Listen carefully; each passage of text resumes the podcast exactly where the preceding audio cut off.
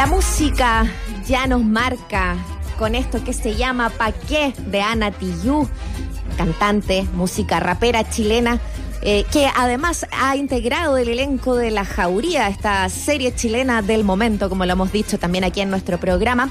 Eh, esta es una colaboración que realizó con el artista boricua eh, PJ Sinzuela, que está llena de crítica social, llena de contingencia chilena, llena de muy agudos, muy agudas críticas también al gobierno por lo, todo lo que ha sucedido ahora. Bueno, eso y mucho más es lo que vamos a conversar con Ana Tiyu, a quien saludamos cariñosamente desde aquí, desde Escena Viva. Muchas gracias por compartir con nosotros.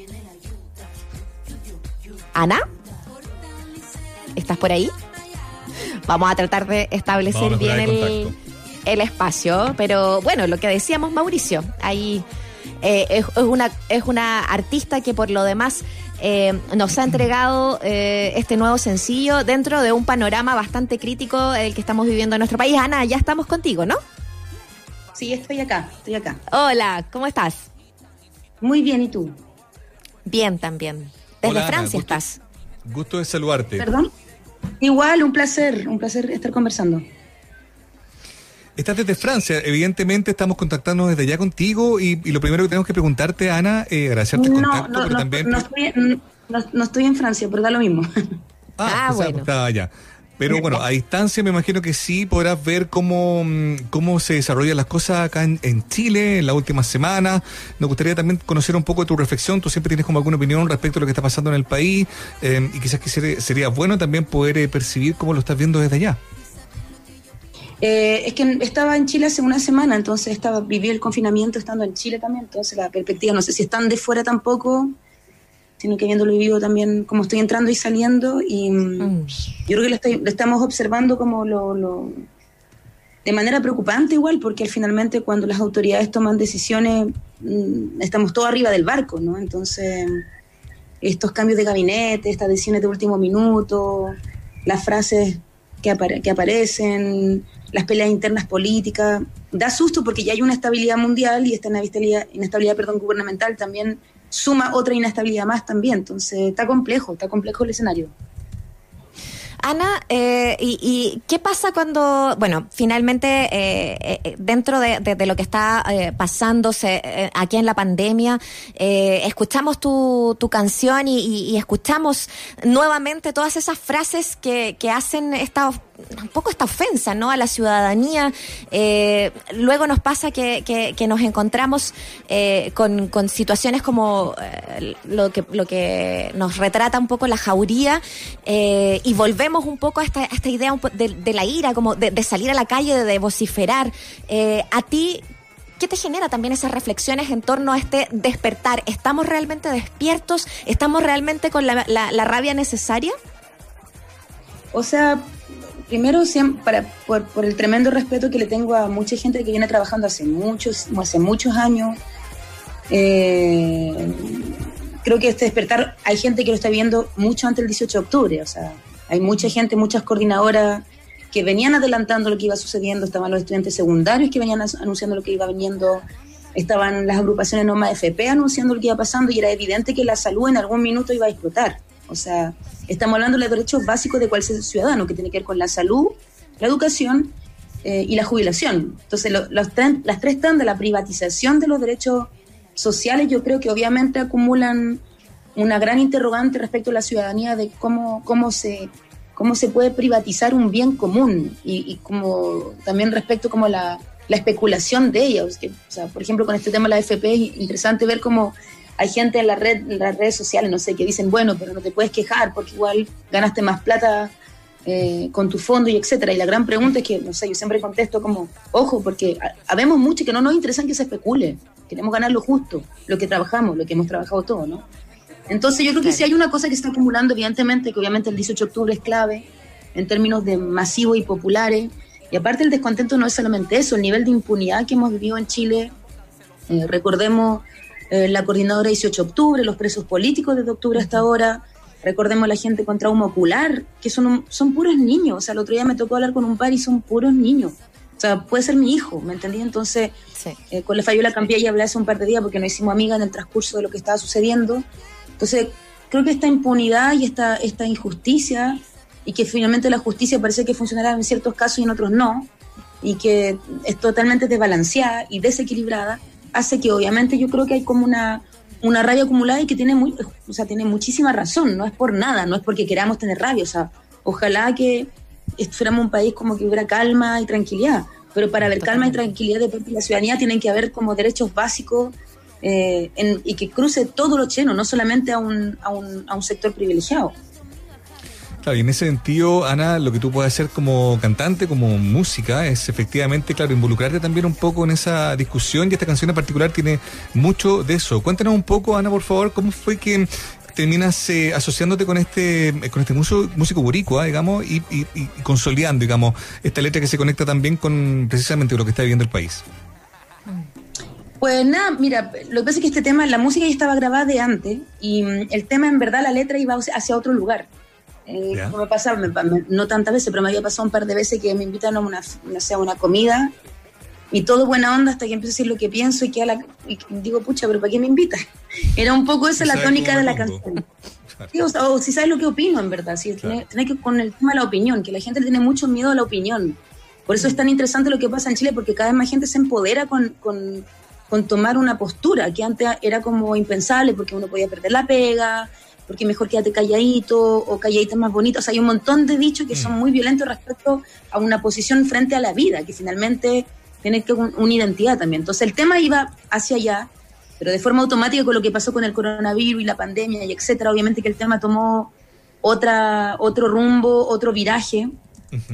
y, nada, pues, lo, acepté, lo aceptamos así de esa manera. Y aparte que soy muy amiga del Pilla Izuela, que, Sinzuela, que está en, mm. que está en Puerto Rico y, pasaban un montón de cosas en Puerto Rico que también uno desconoce porque uno está encima en pandemia, uno está súper encerrado mm. y como pasan tantas cosas en el país de uno, como que uno a veces como que no alcanza a ver todo lo que sucede afuera también. Entonces, cuando él me contaba lo que pasaba allá, que también, no sé, por lo mismo que llamaban allá los, comedores populares, lo que llamamos las ollas común, que también se habían llevado gente que hacía comedores populares en Puerto Rico, y también hemos, habíamos visto imágenes en Chile de gente organizándose a través de las ollas comunes, y como también se había como una idea en un minuto de querer eh, estatizarlas o institucionalizarlas, cuando en verdad la vida común es claro, administrar cuando en fondo es una administración popular que no requiere papeles, es como una, que encima son, son temas de necesidad popular, entonces el tema tomó de forma automática otro rumbo, digamos es el símbolo de la organización popular, precisamente, querer intervenirla, controlarla, monitorearla, como eh, eh, propusieron algunos diputados de la UDI, eh, bueno, es básicamente no entender mucho de nada. Pero hablando de ollas comunes, tú, Ana, a través de, tu, mm, de tus redes sociales has estado activando también redes de colaboración para ir em, convocando a distintas personas y ahí también generando ingresos para ir apoyando a, a, lugares donde efectivamente se necesita aquello, ¿no? ¿Cómo ha sido involucrarte en esa, en esa dinámica en particular esta última semana? Eh, bueno, es que desde que tengo, desde que empecé a hacer música siempre me he involucrado en ciertas actividades sociales y sin, odio la palabra el activismo o para mí es como una cosa de sentido común. Entonces, me recuerdo, no sé, por el año 90, y, bueno, quiero decir tontena, 99, por ejemplo, que te hablas muchos años atrás, eh, cuando se trataba, por ejemplo, de recuperar en esa época el José Domingo Caña, que en esa época era un, era un parking de Rochet, en el José Domingo Caña, que es la misma calle, estar cantando. Entonces, siempre he estado cantando donde a mí me parece importante estar y donde puedo estar, porque no se puede hacer todo, evidentemente.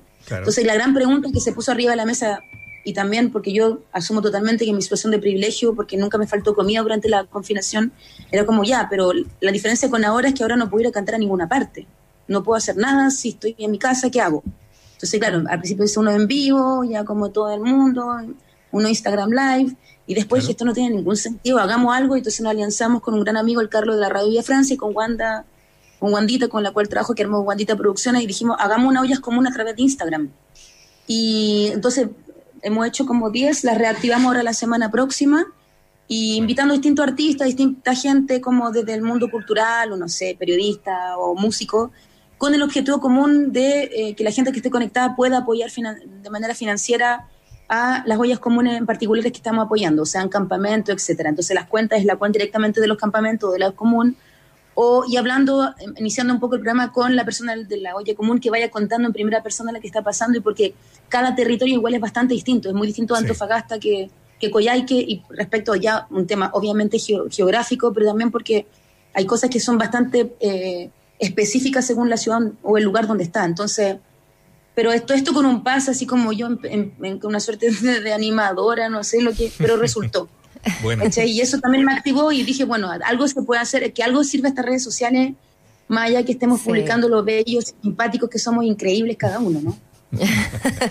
bueno, eso se nota que se está usando también, eh, se usan las plataformas que se pueden usar y que estén ahí en las manos, eh, que, lo podamos hacer finalmente. Estamos conversando con Ana Tillú eh, a propósito de, este tema, ¿no? ¿Para qué? Y por supuesto de todo lo que está pasando. les invitamos a, revisar, ir viendo el, el, Instagram de Ana Tillú y, y, estas conversaciones que se hacen para ollas comunes. Estuviste también en la Fundación Víctor Jara, que nosotros retransmitimos esos programas acá en la Radio ah, USACH. así que se nota que hay mucha actividad y muchas ganas de poder seguir generando redes, de poder seguir haciendo espacios también para la comunidad. ¿Te ha pasado eso también con eh, la retroalimentación que se ha tenido con la, con la jauría? Tú participas ahí, actuaste, haces de hacker. Eh, ¿cómo, ha sido y, eh, para ti también esta, mm, este éxito también de la serie y cómo has vivido también ese, ese proceso? Bonito, bonito, porque hay un equipo maravilloso detrás, eh, desde los guionistas, directores, productora, tramoya, montajista, eh, continuista, vestuario, como un tremendo equipo, mm. para mí es muy nuevo. Y, el profesionalismo de todos fue así súper entretenido poder verlo desde, desde dentro, ¿no? Porque uno ve la serie o ve las películas y uno alucina, pero claro, hay un equipo alucinante detrás trabajando de manera artesanal para que se pueda levantar una serie como esta. Entonces, por una parte, extremadamente agradecida de ser parte con mi voz y actuando como el forro, pero actuando igual. pero por otro también con, con, mucha, con, mucha, con mucho dolor, no lo voy a negar, porque como que me recuerdo perfectamente que la primera sesión que me tocó a mí actuar de la jauría, el día, el día en que me toca ir, eh, fue el día que justo cayó una red de pedofilia, ¿se acuerdan? Que no me acuerdo el nombre, que era en Chile, que el tipo se suicida. ¿Se acuerdan o no? Que era una red así bastante conocida en Chile, que se cae, bueno, una, una red completa, se me olvida cómo se llama, lo siento. Y ese mismo día yo estaba yendo a actuar en la jauría. Y ya obviamente mm. conocía el guion y era como que varios de nosotros nos miramos, nos mirábamos y era como, qué terrible que la realidad supera la ficción. Porque la jauría, si bien es una ficción, lamentablemente quisiera decir que me encantaría que algún día dijéramos la jauría es una ficción.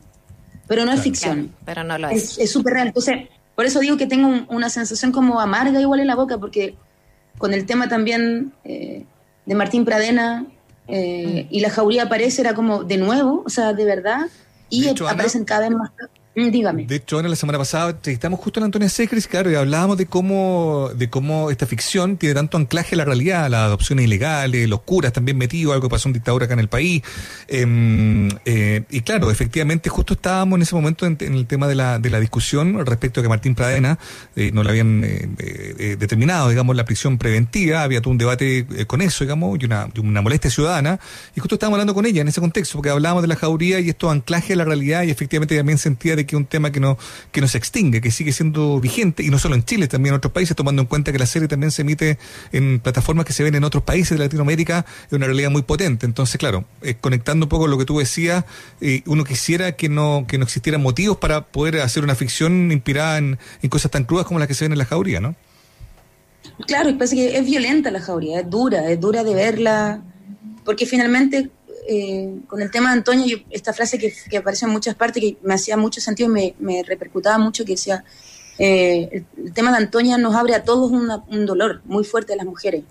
Y siempre lo digo y lo repito, no conozco ninguna mujer que no haya vivido violencia física o sexual, o sea, todas hemos vivido algo de alguna, con distinta escala y distinta eh, violencia, etcétera, pero todas, no conozco ninguna amiga que no lo haya vivido, ninguna familiar, es terrible, o sea, todas las mujeres han vivido violencia. Entonces, yo creo que ver un tema como la jauría también es como, es fuerte, porque como que uno llega de, manera automática o algo que uno ha vivido en primera persona o algo que te contó una amiga, una compañera, una colega, como que siempre reaparece la realidad, ¿no? A refregarte arriba de la cara. Entonces, tienes ese contrapunto que a mí me encanta ser partícipe de la jauría y de este tremendo equipo, mm. pero quisiera que algún día dijera, esto es totalmente una ficción que no tiene nada nada, nada, nada que ver con la realidad.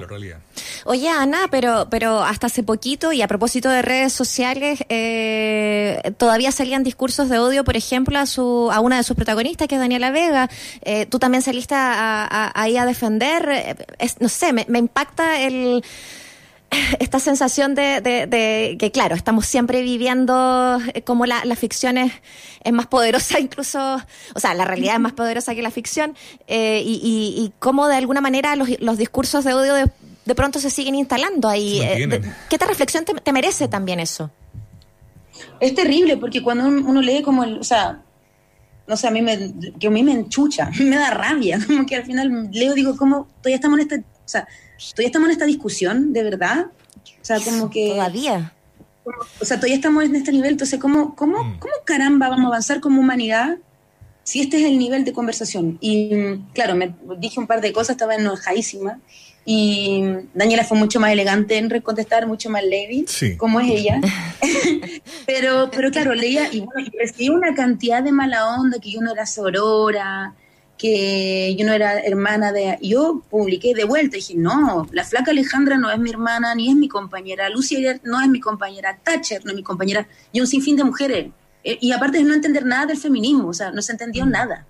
Entonces, y por otra parte, mucha gente contestando como, tirándole la mejor onda a la Daniela, que es muy lindo, pero unos comentarios terribles, así, pero bueno, asumo totalmente que estoy medio acostumbrada, es terrible decirlo, pero al nivel de violencia de, la, de, la, gente que está conectada, porque la pantalla y teclar en un computador aguanta mucho.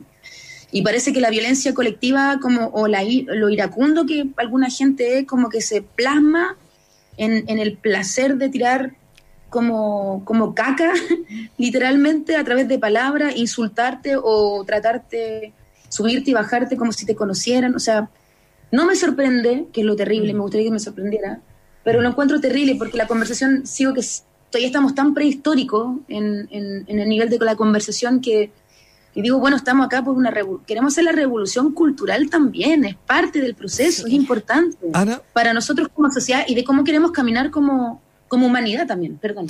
Eso es importante porque ah, muchos hemos percibido que, el, deterioro del debate público se ha acrecentado, ¿no? Esta idea también del blanco y negro, del facho como Nacho y de, todo lo que estamos, mm. por ejemplo, contando. Digamos, yo también leí algunas cosas que surgieron, convengamos, a partir de unas frases también de un programa de Patricia Maldonado con Catarina Polillo y otras cosas que trataban eh, de mala manera a Daniela Vega. Y bueno, eso generó toda una discusión. Claro, yo no ve mucho apoyo, y uno siente como hay humanidad, pero también ve una cosa muy, muy potente en gente muy joven también. Y ahí uno tiene la sensación de que, eh, a veces la sensación devastadora de que no hemos avanzado nada, digamos. Yo siento que el, debate como que se ha ido deteriorando y aparentemente las redes sociales, que siempre han sido odiosas, como tú dices, se han vuelto incluso un poco más odiosas. Entonces, de ahí rescatar lo último que estás diciendo.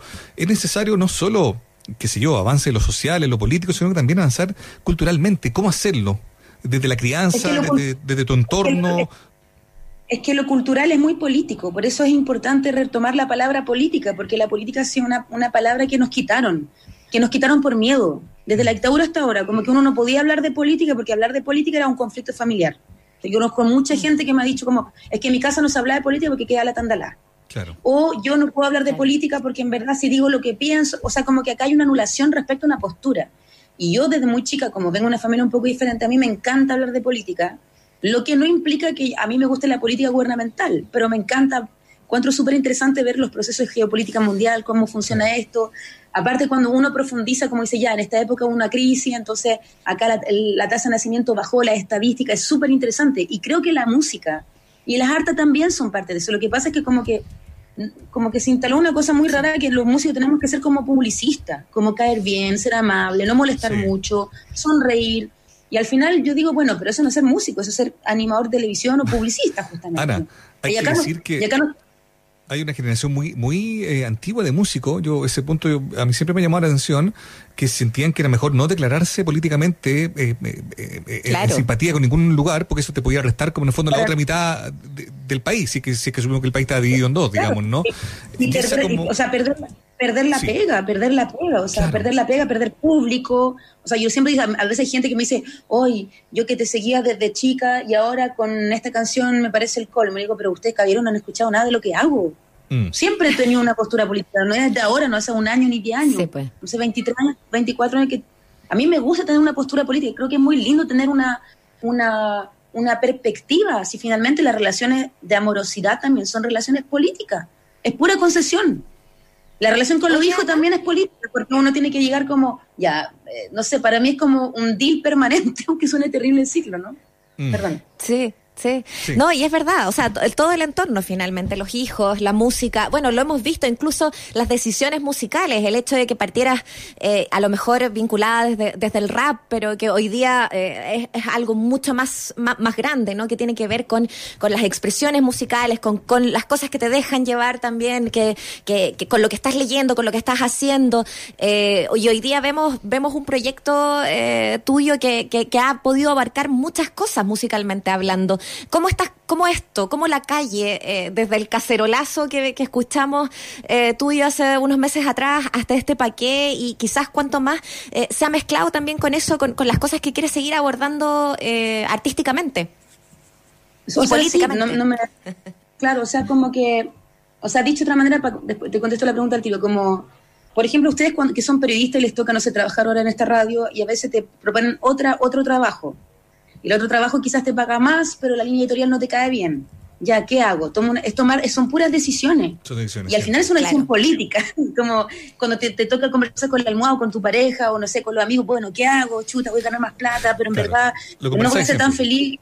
Lo conversáis siempre, es normal. Entonces, uno hace política incluso en la conversación. Por eso yo digo, hay que reempoderarse la palabra política. Es súper interesante. Y sobre lo otro, sí, o sea, como que escribo de lo que me nace, verdad, y, voy a sacar un par, un par de canciones más, no quiero adelantar, pero son de otro corte, y, y, pero eh, finalmente yo siento que lo que canto es mucho lo que converso en mi casa, no lo veo tan disociado o dicotómico en mi caso. Mm. Eso está bueno. Oye, Ana, y esto vendría a ser, bueno, porque en el fondo, claro, ha pasado harto tiempo eh, bueno, que tampoco es tan relevante, porque son estructuras que a lo mejor también han ido quedando en desuso, digamos, ¿no? Por así decirlo, pero ha pasado otro tiempo de tu último disco original, de Vengo. Eh, sin embargo, tú has estado en distintas cosas, en distintos proyectos, has estado igual involucrada. Eh, ¿Estas canciones forman parte ya de, lo que vendría a ser formalmente el sucesor de ese disco? Sí, sí, sí, es, parte de este nuevo disco que se llama Antifa, tal cual. Y está Cacerolazo, está Antifa Dance y está ahora Paqué y vienen los otros que vienen ahora. Lo que pasa es que estamos dando el placer de estirarlo a goteo. como que... Buenísimo. También, también es menos estrés, lo asumo totalmente, así que estamos dando la temida. Y una última reflexión sobre lo mismo, sobre el tema de, la, de, de, ser músico en este momento. Evidentemente, claro, lo que pasó en Chile, manifestaciones sociales, movilización, en algún momento también toque queda, imposibilidad de tocar, harta afectación para el mundo de la música, con pandemia lo mismo, la imposibilidad de tocar, de hacer recintos grandes, qué sé yo, muy, complicado para muchos músicos, para mucha gente que vive de la música también, ¿no? ¿Cómo lo has visto tú? Eh, ¿Has tenido eh, contacto que, te hace ver que la cosa está muy complicada? ¿Sientes que se abren oportunidades también que pueden ser aprovechadas por los músicos? ¿Cómo has vivido el proceso? Bueno, hay una cosa que dicen mucho respecto a la pandemia económica a la cual todos nos vemos afectados de alguna otra manera, es que se dice mucho que la persona que, las personas que en el fondo, entre comillas, van a sobrevivir dentro de este surfeo económico, va a ser la gente que tiene capacidad de reinvento. Mm. Y yo creo que eso en la música también. Es decir, tenemos que dejar de pensar como tocar en grandes cosas, en grandes festivales, con un equipo gigante y empezar a, hacer equipos pequeños, eh, dúos, tríos, eh, tocar como en formatos pequeños, acústicos y empezar a surfear mientras, mientras no haya una vacuna y mientras eh, no cambia un poco lo que pasa en el mundo de la cultura. Mm. Pero efectivamente es desolador porque cuando hablamos de la música, claro, yo soy cantante y soy visible, pero pienso en todos mis colegas técnicos, Rowdy, iluminadores, o sea, los que arman los escenarios, o sea, es bastante terrible lo que está pasando. Entonces, eso, eso creo que también es quizás lo más duro, ¿no? Totalmente. Y, sabemos lo, difícil que es y por eso es importante seguir poniéndolo acá en estos micrófonos eh, y en, todo, ¿no? Finalmente es usar también las herramientas que tenemos para eso. Por eso es que queremos darte las gracias, Ana, por darte el tiempo de conversar con nosotros aquí en Escena Viva y queremos pedirte si nos presentas eh, tu canción, ¿para qué? Para que podamos escucharla, la podamos compartir con nuestros, nuestros auditores. Con tremendo placer. Bueno, eh les presento esta cancioncita que hicimos con Pilla y Cinzuela eh, desde Puerto Rico en una conexión que queríamos hacer una humorada un poco respecto a, una humorada media terrible igual, pero con mucho humor irónico respecto al tema del coronavirus y las decisiones gubernamentales. Y también nos permitimos terminar con un merengazo que yo siempre había querido terminar, mm. hacer un tema del merengazo, por más que no lo maneje para nada, pero asumo totalmente que me encanta la cumbia y el merengazo. Así que con mucho, mucho cariño y agradecer profundamente la, la conversación y la entrevista, esto se llama ¿Pa qué?